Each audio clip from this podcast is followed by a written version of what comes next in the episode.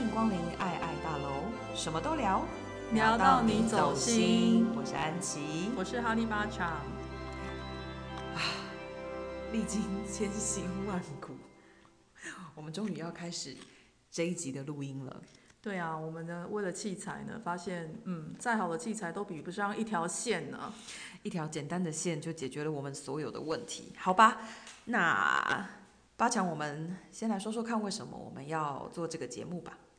嗯、呃，这个爱爱大楼呢，就是我们高中的时候吧，对，我们一群死党，嗯嗯，我们住校的关系，所以我们那时候刚好是读爱班，我们同一个班级，所以。我们后来发现说，以后我们长大如果有机会一起创业或做什么，我们就说有希望这个名字叫爱爱大楼。爱爱大楼就是名副其实的一栋大楼，里面每一层楼呢都有我们每一个人自己开的一间公司。对，这就是当初的想法。殊不知呢，这个想法当然是没有成真，因为这一群女生现在就是。已经各分东西，虽然感情还是很好，但是有的在花莲，有的在国外，嗯，大家都在不一样的地方，对，所以无法真的变成一个大楼。嗯，但是我们后来觉得，也许我们用 Podcast 可以用这个形态呢，完成当初我们一起许下的这个愿望。那我们总共大概就是四五个人，然后最后就是由我们两个先开始这件事情，不然我不知道等到我们几岁，我们才可以开始这件事。所以未来呢，也许就是有机会的话，我们会邀请这个爱爱大楼最原始的成员，大家都来聊聊天。嗯，那再加上呢，为什么是我们俩先开始啊？应该就是我们俩很爱抱怨吧。对，应该就是因为我们两个很爱抱怨，就是爱爱大楼的另外一个爱，就是 爱抱怨的愤青。对，嗯，所以呢，就决定要开始来把我们平常没事抱怨的内容录起来。嗯，那为什么是我们两个开始？其实也可以讲一下，其实就是因为我们俩大概是从十几岁就认识了，十三岁。哦，你还记得几岁？OK，好，我们国中一年级。哦，好，我们国一就认识，但是真正好像变得比较好的时候是高中。高中。那因为我们是住校，然后那时候我们就是同班，到高二的时候才同班吧？对，对高二的时候才同班。嗯，国中的时候，啊，国中的时候，国一的时候有同班，嗯，然后后来到高二又再次相遇，这样。对。那中间其实没有什么交集，就是从国一到高二之间其实是空白。对，然后一直到高二才真的好起来这样子。嗯、那为什么又特别要是我们两个呢？因为除了我们俩很爱抱怨啊之外，啊，我相信应该不是只有我们两个爱抱怨啊，只是我们两个因为常常聚在一起就抱怨几率很大。然后另外一方面是因为安琪她的身份，就是一直到她大学的时候，嗯，她才跟我们出柜，说她是、就是、我是个拉子。对，那那时候呢，我们从来没有想过他是拉子，一直到他大一的时候，他他跟我们出柜的时候，我那时候冲击力蛮大的吧，对我来说，好像似乎是这样。对，我们就有一段，就是中间有一段恩怨情仇，就是说在接受与不接受之间的那种拉扯，因为在我们那个年代，愿意跟朋友出柜这件事情是一件蛮不容易的事情。嗯，而且我用的出柜的方式是一个非常粗暴的方式。就是某一次死党们约在咖啡店，那大家上了大学，其实也都很久没见面了，好好不容易呢就约好了在咖啡店，但是那一天呢，我当时的女朋友，嗯，现在的老婆，对，她就抱着一大束玫瑰花，然后来接我，然后。那个时候我已经是，我们已经一群死党已经聊天聊到差不多要结束了，对。但是呢，就是我的那个时候女朋友，现在老婆，她就是用这种非常冲击式的方式出场，然后我就直接用这样的方式跟我的死党们出柜了，所以蛮粗暴的，不建议大家这样做。就是虽然他们很爱我，但是还是有被吓到。他粗暴的方式还不止这些，因为他们两个那一天呢，就是还当我们的面就是在接吻，而且呢，他们就表现一副说，我们就应该要接受他们，因为我们的爱很浓厚，就是我们浓厚到我们一定可以接受他。其实这这个想法是没有错，但是就是我们完全是无预警，就是说他在约我们之前，他并没有表示任何迹象，就说哦，我我我今天会对你们做一件事情，所以我们是以为我们只是去一个普通的下午茶，然后殊不知呢，那个下午茶我们就当当时吧，就他们两个就当我们的面开始就是热吻这样子，然后就吻给我们看。不是啊，就。那个时候交男朋友的人也是这样，我哪有想那么？哎、欸、，Hello，我们交男朋友可不会在朋友面前热吻哦。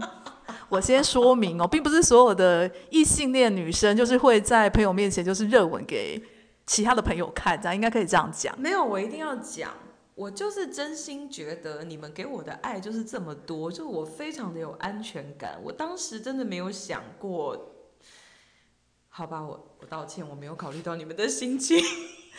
啊，没关系啊，反正都过去了。不过我我倒是蛮记得那一天，我是用很悲愤的心情，就是骑车离开那个当下。真的假的？对，因为我还我记得我还在一边骑车一边哭，因为我还想说，为什么会发生这种事情啊？对，所以我觉得为什么这件事情对我印象很，我的印象相当深刻。因为你没有跟我讲过这一段，可能有吧，但你忘了，因为毕竟我们俩也认识了二三十年，那那个时候应该不记得。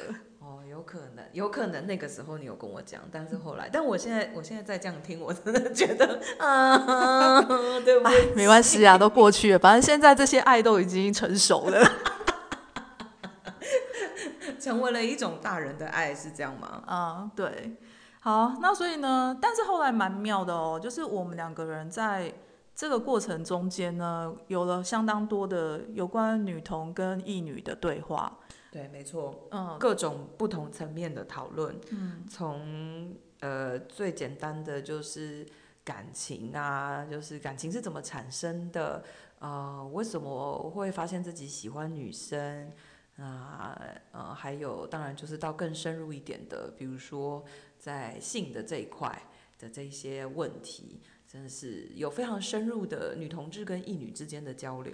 我记得有一阵子，好像我打工在你那时候上班的附近，然后我们俩几乎一个礼拜都会见一次面，好像不止一次。然后我们就会躲在那个你公司的那个楼梯间还是什么的，对对对，对。然后我们就会在那边狂聊说，为什么就是是同性恋啊？为什么就是他是天生的还是后天的？然后以及讨论说，到底是因为你遇到一个对的人，他不分他的性别，还是说？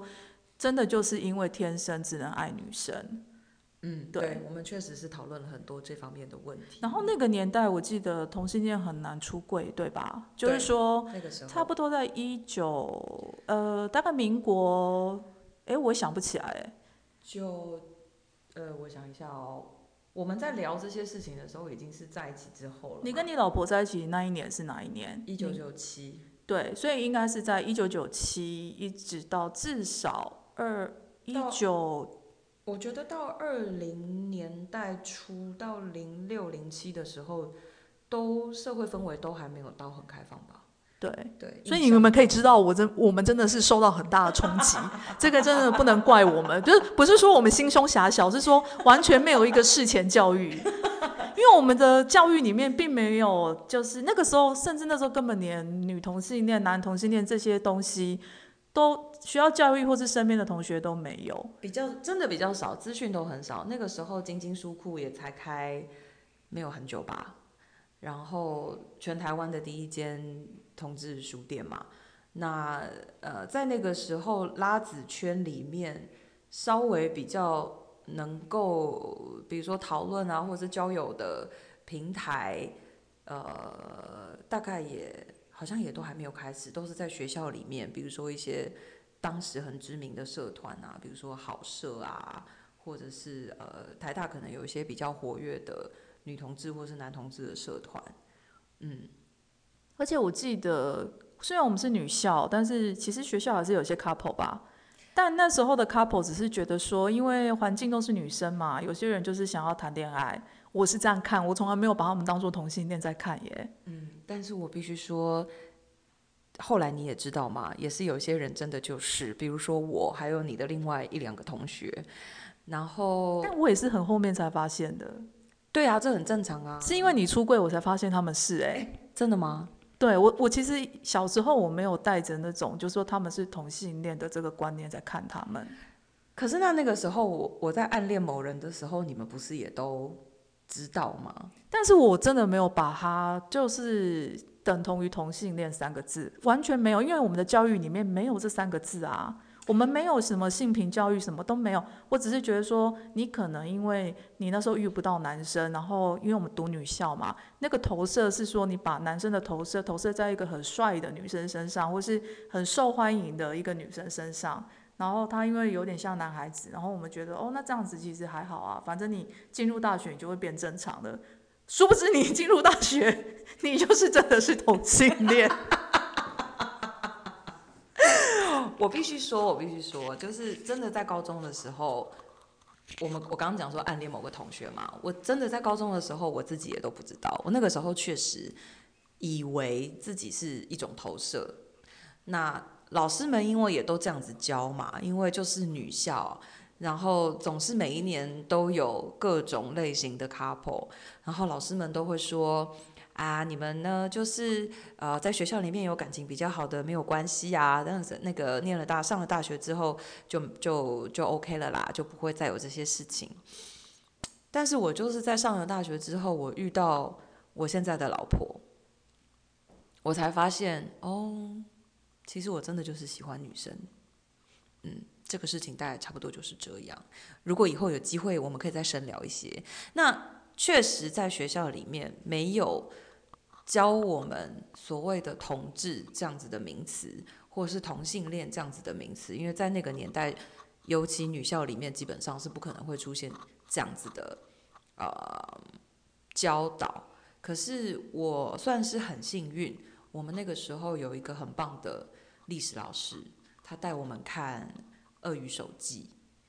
呃，当然不是在课堂上带我们看，但是他就是告诉我们有。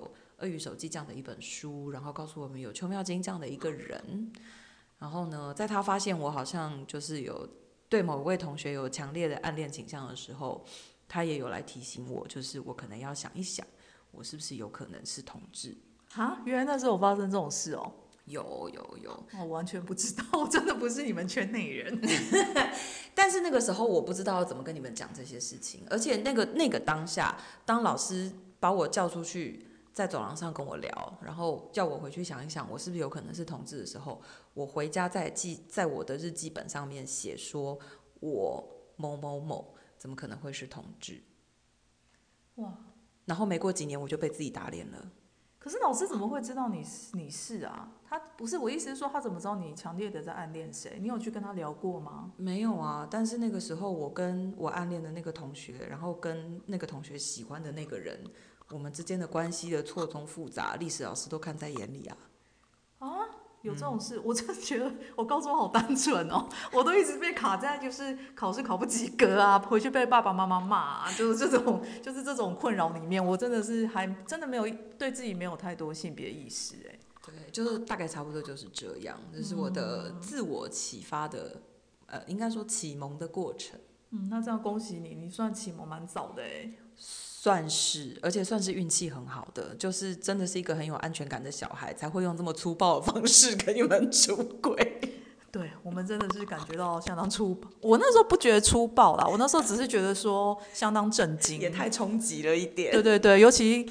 不但是跟我们说，就是你们是同性恋，而且就是还打啵给我们看，这样，所以那时候应该是视觉加上心理意，就是意识上的改变，就是同时没有办法同时进行，所以而且那个时候年纪太轻了，这个是十九二十岁，对，照理说，如果以现在年轻人来想，他们应该是很能够接受各式各样的类别的人，但是现在那个时候的我们是真的没有没有这种东西。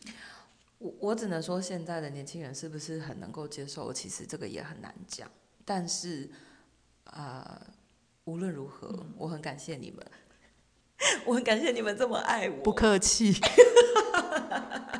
哎、欸，不过也是因为这样，所以我们的封面啊，就是设计会有一句话，就是“我一定不会爱你，但我爱你”。嗯。因为呢，其实我以前有问过安琪一个问题，就是说，她既然是女同性恋，为什么？他没有爱上过我们这一群朋友里面的任何一个，有吗？应该没有吧。我记得我以前问过你这个问题，完全没有。对，可是我们的那种相爱，却又是真的是很友情的，就是说我们是纯友谊的相爱，而不需要担心就是爱上彼此。那种爱是爱上彼此的爱，是那种男女之间或是有动情愫的，就是 BL 里面讲就是动情愫。我们就是没有这个男女就是感情上的动情愫，可是我们的友谊的爱是，我觉得应该是也是很深刻的。所以，所以为什么我们就是？有时候会觉得说啊，为什么我们是不一定，我们就是没有在爱彼此，但是其实在友情上我们是很相爱的。对，没错，这就是我们的 slogan 的来源。我一定不会爱你，但是我很爱你。对，所以呃，这就是这一集 podcast 我们想要主要就是稍微解释一下，嗯，为什么我们要做这件事情，然后。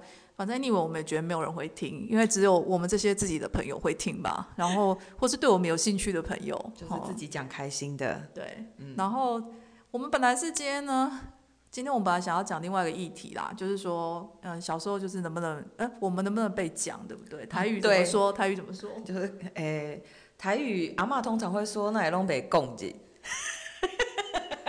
对，如果听不懂台语的朋友们呢，这意思就是说呢，你这个人真是讲不得，就一讲你就生气。可是我发现好像现在所有的人都是讲不得的耶。我觉得应该大部分的人都是讲不得，只是你看不看得出来而已。他有没有表现出来给你看？可是我觉得，我记得我好像也有遇过，就是真的很能够被讲，然后他是真心的，就是愿意去听别人对他的意见。不过我觉得现在可能大部分的人意见太多，攻击性太强，所以导致就是每个人防卫心都很重，所以就是发现我我不想被讲，所以我就变成一个讲不得的人，也是有可能。比或者是有另外一种人，是比如说像我本人，就是小时候。很能被讲，对，他小时候真的超能被讲的，我们谁都可以骂他哦。他就是不管做错什么事情，我们都可以念他念一顿，或者就说就是可能他在大哭，他心情不好，然后我们就会有一另外一个死党，然后就会把他叫他就是搬一张椅子叫他坐在那上面，然后呢开始问他说，你现在到底在哭什么？这样子。天哪，我好怀念哦。然后也。然后就一直念他哦，就说这有什么好哭的，巴拉巴拉巴拉的。然后我们在包括，包括我在暗恋某人的时候，我也是被他这样子教训。对，而且他以前哦有暗恋过一个人哦，然后那个人就是我们全部人都不想要他跟他在一起。然后不知道为什么，就是我们那一群朋友就是，然后都把他叫来念说你你不要跟他在一起，巴拉巴拉，就是就一直念他，一直念他。以前安琪真的是很能够被念哎，对，非常能够被念。但是我 年纪稍微大了一点之后，就是大概过了。啊，不要讲几岁好了，反正这几年，我突然开始发现，其实我没有那么能被念，不知道是因为个性变了，还是突然。某一个开关开了，好像有找到自己的感觉，就是 现在被人家念，我就会很不爽。所以身为死党的，突然觉得自己好像从来没有认识过他，就是现在也不敢乱念他哦。以前就是比如说他如果动作慢一点，或是他做了什么事情，哎，马上就可以说，哎，你到底在摸什么啊？就是就是你知道，就很像姐妹之间真的会碎碎念这样。你们现在还是可以呀、啊，但这你不觉得现在大家都减对你减少很多这种？我有发现是因为 是因为我会臭脸吗？哎，有可能。然后大家。可能突然发现说，哎，原来你也是有脾气，所以我们后来就想说，嗯，好吧，就是大家也都是成年人了，就不要像小时候那样，就是可能会互相骂彼此这样。可是我们那种骂不是说真的干掉他，是是充满爱的一种关心。对，其实呢，这个题目呢是我们这一集本来真想讲的重点，但是呢，不知道为什么前面就是啊，就是反正我们就混在一起，我们本来就是想要随便乱聊啦。好。就是这样，嗯，所以你有没有就是不能被念的呢？也许你也可以想想看，或者是你从小到大就是不喜欢被念，然后不要听人家说教，对。但是我觉得好像被说教也没有，也没关系吧，就是左耳出 左耳进右耳出。对，就是我现在在练习的一件事情呢，就是因为发现自己不能被念了嘛，那发现自己不能被念了之后，被念的时候就会。油然而生的一种不爽，我现在在练习的就是把这个油然而生的不爽也拿掉，就是不管人家念什么，就当做没有听见就好了，就像丧尸一样嘛。这也没有到丧尸的地步，但是就是，呃，应该这么说吧。我觉得，当被念的时候，可能可以那个当下分辨一下，这念的东西到底对自己有没有帮助。但有帮助当然可以听一下。那如果没帮助的话，就把它放掉，就让它过去。因为无论如何，人生是自己在过。嗯，我以前有学过一个技巧啊，就是说，呃，有时候就是你想要给对方意见的时候，你可能必须要给他一个真正的建议。那个建议是他听起来是他可以去执行的，对，而不是只是就是骂他说他那个地方做的不好。嗯，因为有时候你只你要批评别人蛮简单的，就是因为事情不是你自己做的嘛，所以你批评别人谁都会啊。我觉得这件事情是谁都会，尤其现代社会酸民超多的。对对，可是我觉得我以前有一个老师，他是说，嗯，他那时候叫我们就是比如说一群人坐在一起，然后。我们可能因为一起教课啊，或是一起做一些活动，然后可能有一个带领人，那结束之后呢，他就要我们对每每一个人对那个带领人做一个回馈。嗯，那那个回意见的回馈呢，要当着他面讲。嗯，对，那我觉得当着他面讲的时候，第一就是见面三分情嘛。那当然，但是你不要以为见面三分情，没有人敢讲哦，还是蛮有人敢骂的欸。大家应该都还是蛮敢讲的。我觉得有些人会因为见面三分情，可是我发现现在有一些人不会哦，他还是会当你的面就是讲的超难听的，对，然后就是好像他比较厉害，他比较优秀，这种人很多啊。对，可是那时候老师规定我们不可以这样子，我们必须就是说，哦、你必须指出他的缺点之外，要你要告诉他说你希望他怎么做，或是你给他一两个方向说。他可以往哪边去改变？比如说他在带领的时候，他的声音可能太小声了，其实大部分人都听不到。嗯、对，那你可能可以告诉他说：“我希望你的音量可以再大一点，因为我其实，在过程中我没有听到你的带领。”嗯，那其实这样他就知道他的问题在哪里，而不是是说我都我都不知道你在说什么，你到底在说什么？嗯、因为你如果你指责他说你在你到底在说什么，可是跟你告诉他。哦，其实是因为你声音蛮小声的。那如果你下次大声一点，我就会知道你在说什么了。嗯，那我就跟得上你你要我做的事情。所以要有实质的建议。对，但是现在的人就是基本上没有什么 实质的建议，就只是为反对而反对而已啊。很多人讲话都是这样啊，就只是纯粹觉得我就是想要批评你，但是那个是没有意义的。嗯，这让我想到我一个，嗯，我一个很要好的大学同学，他很喜欢做甜点。他每次拿甜点来给我们吃的时候，他都会附带一个条件，就是我们一定要给他建设性的建议。嗯，就是不管他这个甜点做的好或不好，有没有什么要调整的地方，就算他已经做的很完美了，还是要给他一个建设性的建议。啊，可是他如果很完美，我怎么给他建设性的建议啊？就是跟他说，这个已经很完美了，你下次就做到这个程度就好。哦，就是说你给他一个你认为的已经，就是你至少给他一个他可以理解的反馈。对。因为哦，对，我懂，因为就是好像比如说你说你已经很完美了，其实这件事情很空泛。对，比如说完美是完美在哪里？是啊、嗯呃，比如说我们就讲甜点好了，是因为这个口感的平衡吗？还是比如说你用的材料的香气很完美？嗯、还是这个甜点的外形很完美？嗯、就是要让他知道这个完美是指哪一个部分。那如果是百分之百的完美，他就会跟你说没有百分之百的完美这种事。当然这也是事实啦。嗯对，这也是事实。好，所以我们好，那你就去想看看吧。如果有一天，就是不管在职场上或是生活日常里面，嗯，你到底能不能被人家讲？那如果说，不过我们没有办法控制别人讲什么吧，对吧？对，没办法。对，所以我们要我们要建的就是建立自己的内心，内心就是心脏强一点，不要那么玻璃，就是玻璃心这个。啊，我觉得玻璃心真的是需要一直锻炼的。没错，就是如果觉得没有用的建议，就让它随风飞去吧。嗯，好，那我们这一集 Podcast 第一集就先到这里，谢谢大家，我们下集见，拜，下集见，拜拜。